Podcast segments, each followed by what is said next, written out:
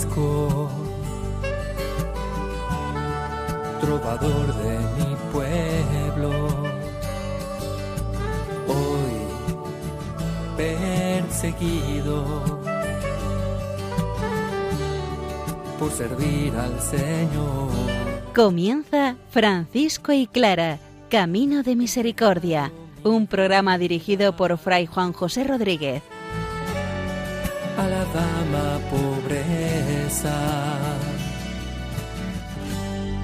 Para poder estar más cerca de Dios. Yo, Clara.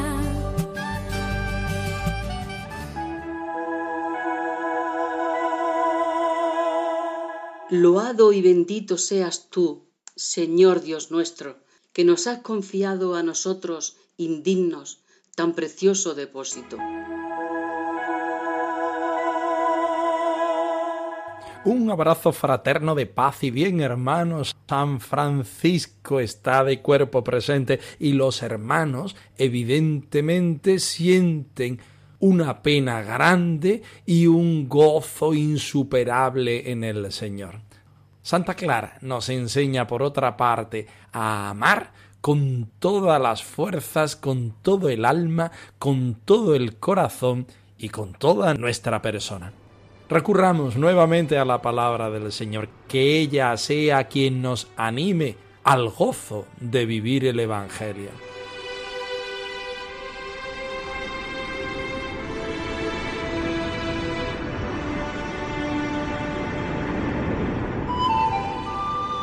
Del primer libro de las Crónicas. Bendito eres, Señor, Dios de nuestro Padre Israel, por los siglos de los siglos. Tuyos son, Señor, la grandeza y el poder, la gloria, el esplendor, la majestad, porque tuyo es cuanto hay en cielo y tierra. Tú eres Rey y soberano de todo. De ti viene la riqueza y la gloria. Tú eres Señor del universo. En tu mano está el poder y la fuerza. Tú engrandeces y confortas a todos. Por eso, Dios nuestro, nosotros te damos gracias, alabando tu nombre glorioso.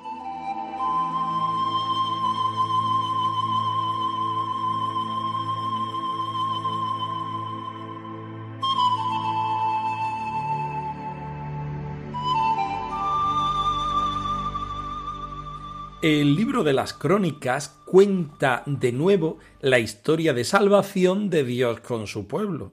¿Por qué contar otra vez la misma historia? ¿Por qué seguir el mismo hilo conductor que otros libros de la Biblia? ¿Para qué una nueva versión de los hechos de la historia de la salvación? Sea un suceso actual o un hecho del pasado, sabemos que con el fin de alcanzar una mayor certeza sobre cualquier acontecimiento, necesitamos conocerlo desde los diversos ángulos que esa realidad nos pueda dar. Solo así, no conformándonos con una sola visión, podremos descubrir la verdadera realidad. Y es que el regalo y la presencia de Dios se nos convierte en una sinfonía. Y para entrar, meditar y contemplar el misterio de Dios, lo tenemos que, entre comillas, escuchar muchas veces, teniendo en cuenta los distintos aspectos de la misma. Estamos en el primer libro de las crónicas que vuelve nuevamente al pasado del pueblo de Dios para obtener de él una nueva enseñanza, una nueva interpretación de los hechos que pueda servir, ser útil a los creyentes que se acercan a este trozo de la palabra de Dios para su presente, para el hecho salvador de su vida y de la vida de la fraternidad nosotros también nos acercamos en este momento al libro primero de las crónicas. Vemos en él una bendición que hace David a toda su asamblea. Bendice al Señor Dios de Israel por los siglos. Da gracias a su gloria manifestando toda la grandeza que hay en el Señor, siendo conscientes de que todo lo bueno y lo santo y lo sano viene de Dios. Los hermanos menores, es decir, los franciscanos, acaban de perder al Padre San Francisco en un momento ciertamente duro, difícil y triste, solamente la fe acompaña a estos creyentes, a estos cristianos, para verlo todo y experimentarlo todo desde el Señor como una acción de gracias. Señor,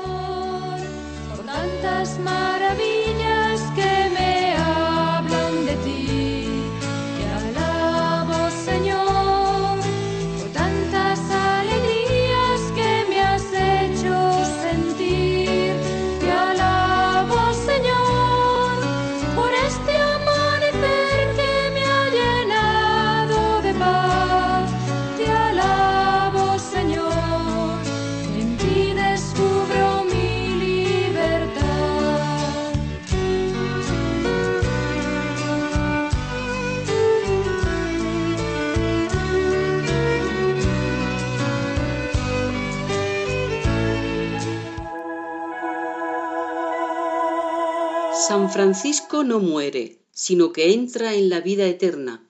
Muchos fueron testigos de esta muerte convertida en vida. A veces necesitamos que una persona muera para saber exactamente quién es esa persona. Así nos pasa a nosotros con la figura de San Francisco. Los hermanos lo conocían bien porque vivían con él, escuchaban su predicación y eran testigos de los signos que hacía. En el momento de la muerte, en el momento de la máxima crisis que tiene la persona, los hermanos franciscanos se dan cuenta de muchos aspectos para ellos solapados del Padre San Francisco. Capítulo 9 de la primera parte de la primera vida de Celano. Escuchemos el punto 112.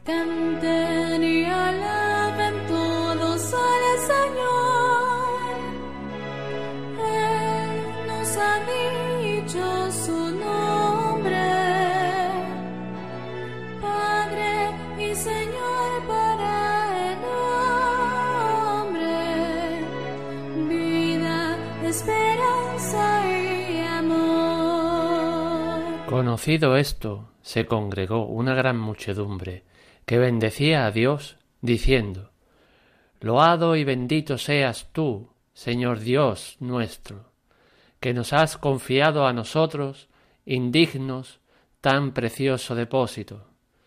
Gloria y alabanza a ti, Trinidad inefable.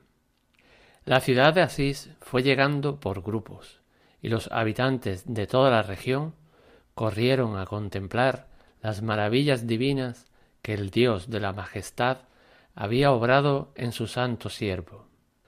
Cada cual cantaba su canto de júbilo, según se lo inspiraba el gozo de su corazón, y todos bendecían la omnipotencia del Salvador, por haber dado cumplimiento a su deseo.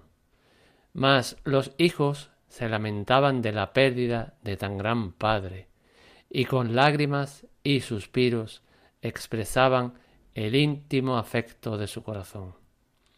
No obstante, un gozo inexplicable temblaba esta tristeza, y lo singular del milagro los había llenado de estupor. El luto se convirtió en cántico, y el llanto en júbilo. No habían oído, ni jamás habían leído en las escrituras lo que ahora estaba patente a los ojos de todos, y difícilmente se hubiera podido persuadir de ello a nadie de no tener pruebas tan evidentes. Podía, en efecto, apreciarse en él una reproducción de la cruz y pasión del Cordero Inmaculado que lavó los crímenes del mundo. Cual si todavía recientemente hubiera sido bajado de la cruz. Ostentaba las manos y pies traspasados por los clavos, y el costado derecho como atravesado por una lanza. Además, contemplaban su carne, antes morena, ahora resplandeciente de blancura. Su hermosura venía a ser garantía del premio de la feliz resurrección.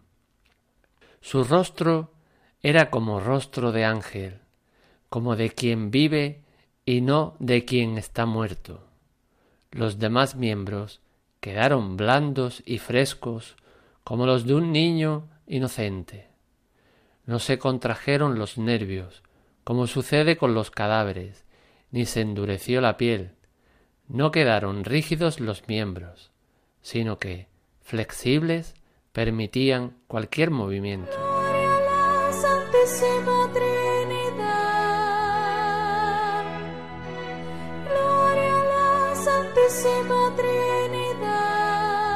Nos acercamos al punto 112 del capítulo 9 de la primera vida de Celano. Los hermanos se encuentran delante del cadáver de San Francisco de Asís. Y con la pena propia de perder a una persona querida, en este caso era todavía mucho más, porque San Francisco se convierte en padre, en fundador de una nueva familia religiosa, en un guía espiritual, en alguien agradable con el cual compartir la vida.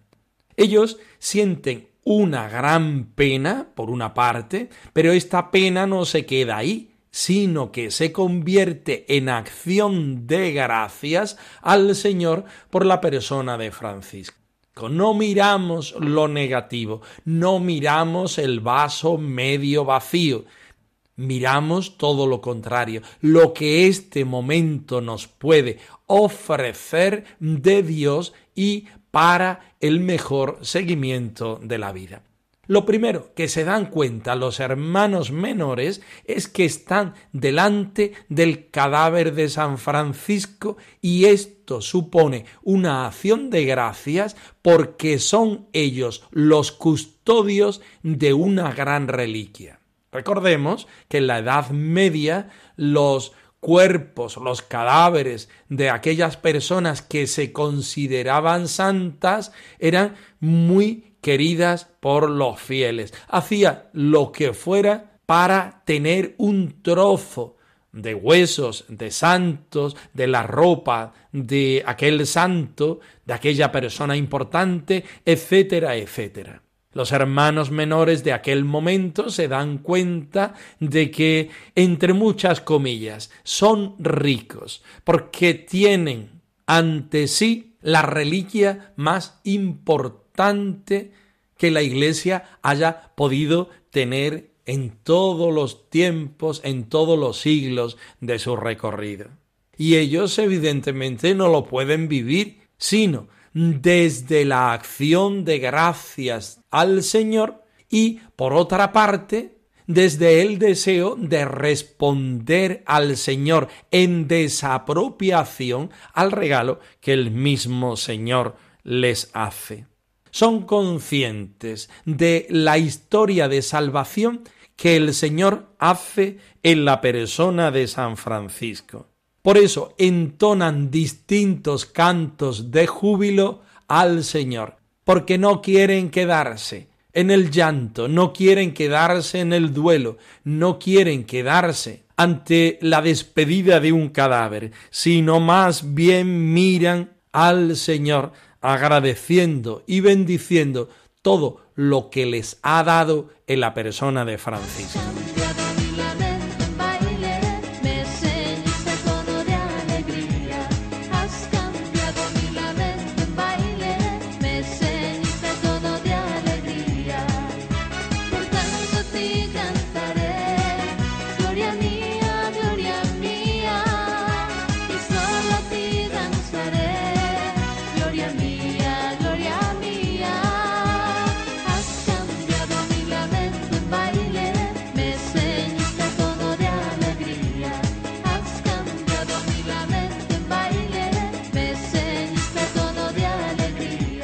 La contemplación del cadáver de San Francisco, además de lo dicho anteriormente, ofrece dos aspectos bastante importantes. San Francisco evidentemente tapaba y escondía los estigmas que les había regalado el Señor Jesucristo.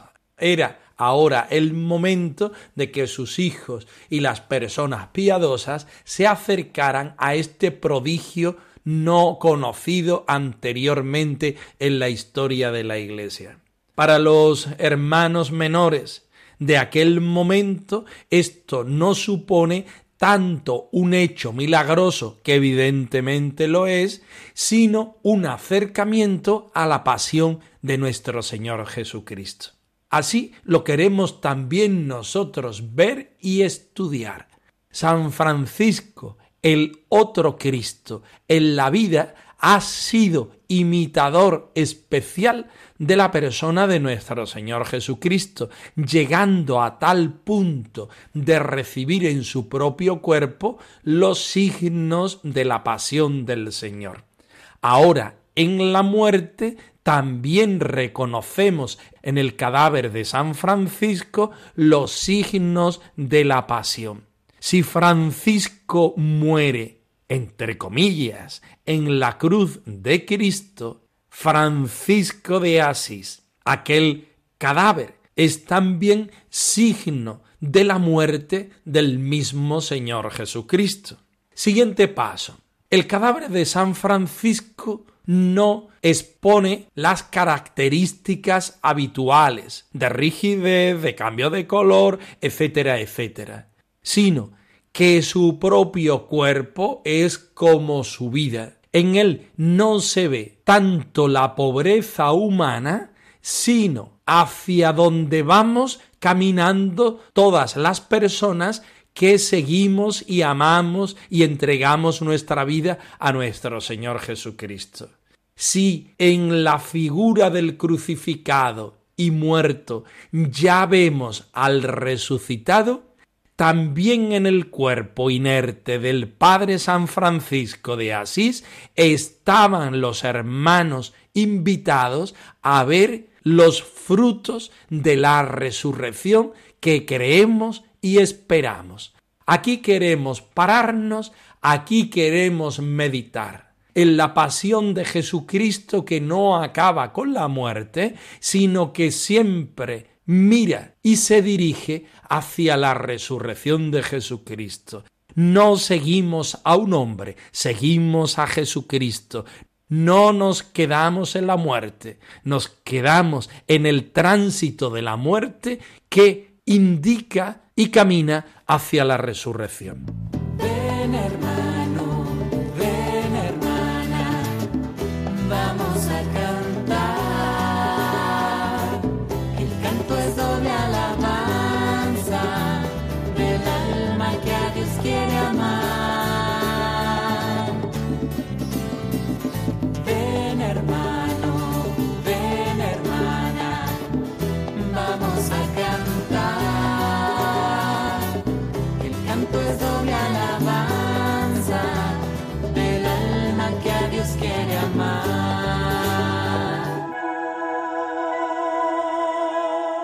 Santa Clara nos enseña que el encuentro con el Señor es un regalo infinito e inmerecido. Estamos casi terminando el capítulo 2 titulado Buscadores y, pero también buscados, de la biografía de las hermanas clarisas de Salvatierra Agurain, titulado Clara de Asís habitada por la vida y el amor. Desde los mismos escritos de la Santa de Asís somos invitados a amar con todo el ser a nuestro Señor Jesucristo, como lo hizo la propia Clara de Asís. Estemos muy atentos. Hasta la locura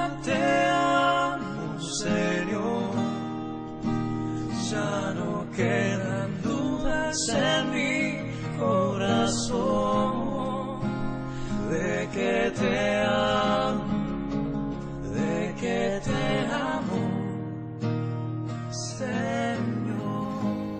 Clara se arriesga con determinada determinación. Cuando descubre lo desmedido del amor de Dios, no puede responderle a medias. Ama con todo tu ser a aquel que totalmente se entregó por tu amor. Le dirá en la tercera carta a Santa Inés. No se trata de redoblar esfuerzos, sino de seducción, de vivir encendidos en su amor, de fiarse de quien llama. Él nos capacita para responderle, se responde a sí mismo en nosotros, pero no sin nosotros. Qué gozo sentirnos únicos para Él. Para cada hombre guarda un rayo nuevo de luz el sol y un camino virgen Dios, dice León Felipe. Clara nos anima a descubrirlo y recorrerlo gozosos, confiados, sin entretenernos en lo que no da vida. Nos quiere ágiles. Esta única cosa es la que te pido y aconsejo. Con andar apresurado, con paso ligero, sin estorbos en los pies, para que ni siquiera tus pasos recojan el polvo. Segura, gozosa y dispuesta, recorras con cautela la senda de la bienaventuranza. Hasta la locura te amo, Señor. Ya no quedan dudas en mi corazón de que te amo,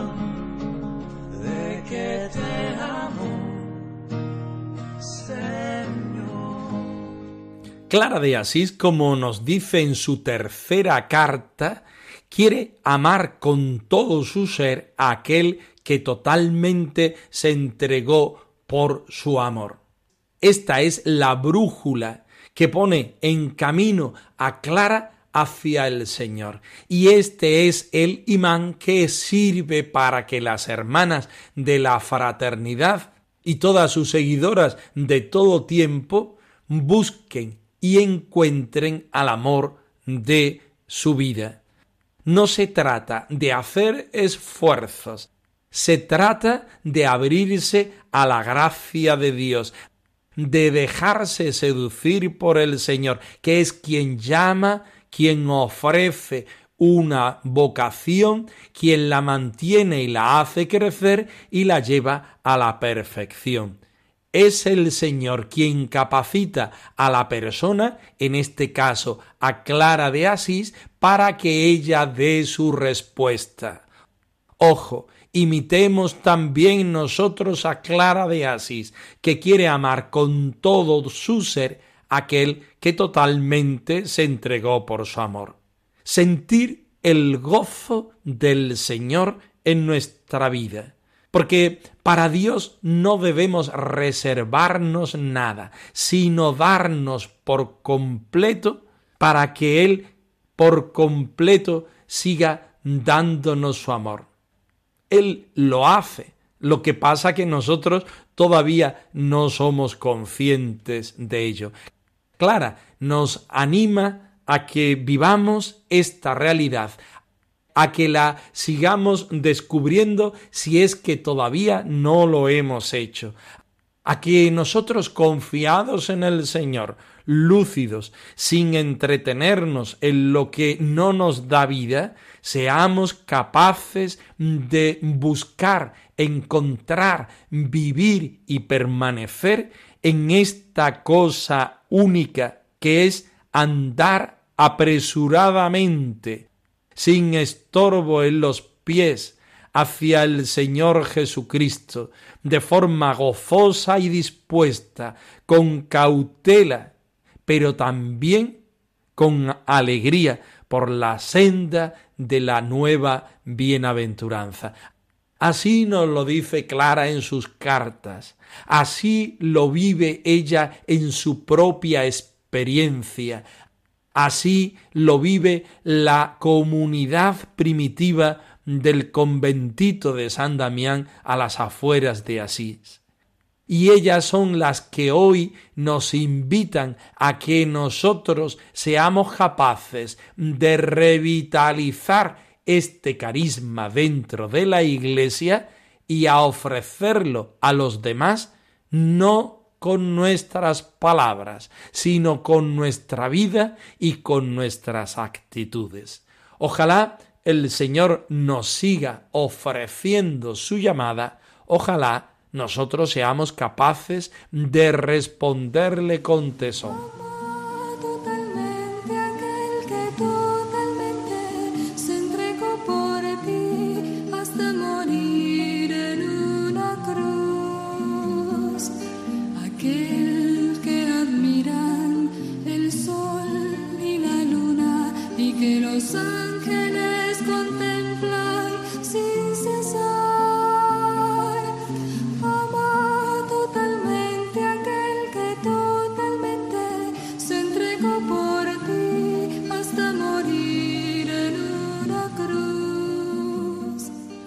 Francisco y Clara arroba radiomaria.es. Os dejamos la dirección de nuestro correo electrónico por si queréis poneros en contacto con nosotros en algún momento.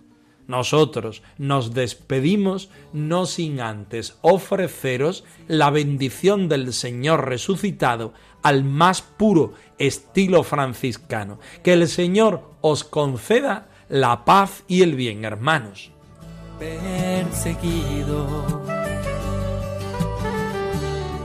por servir al Señor. Han escuchado en Radio María Francisco y Clara, Camino de Misericordia, un programa dirigido por Fray Juan José Rodríguez. A la dama pobreza, para poder estar más cerca de Dios.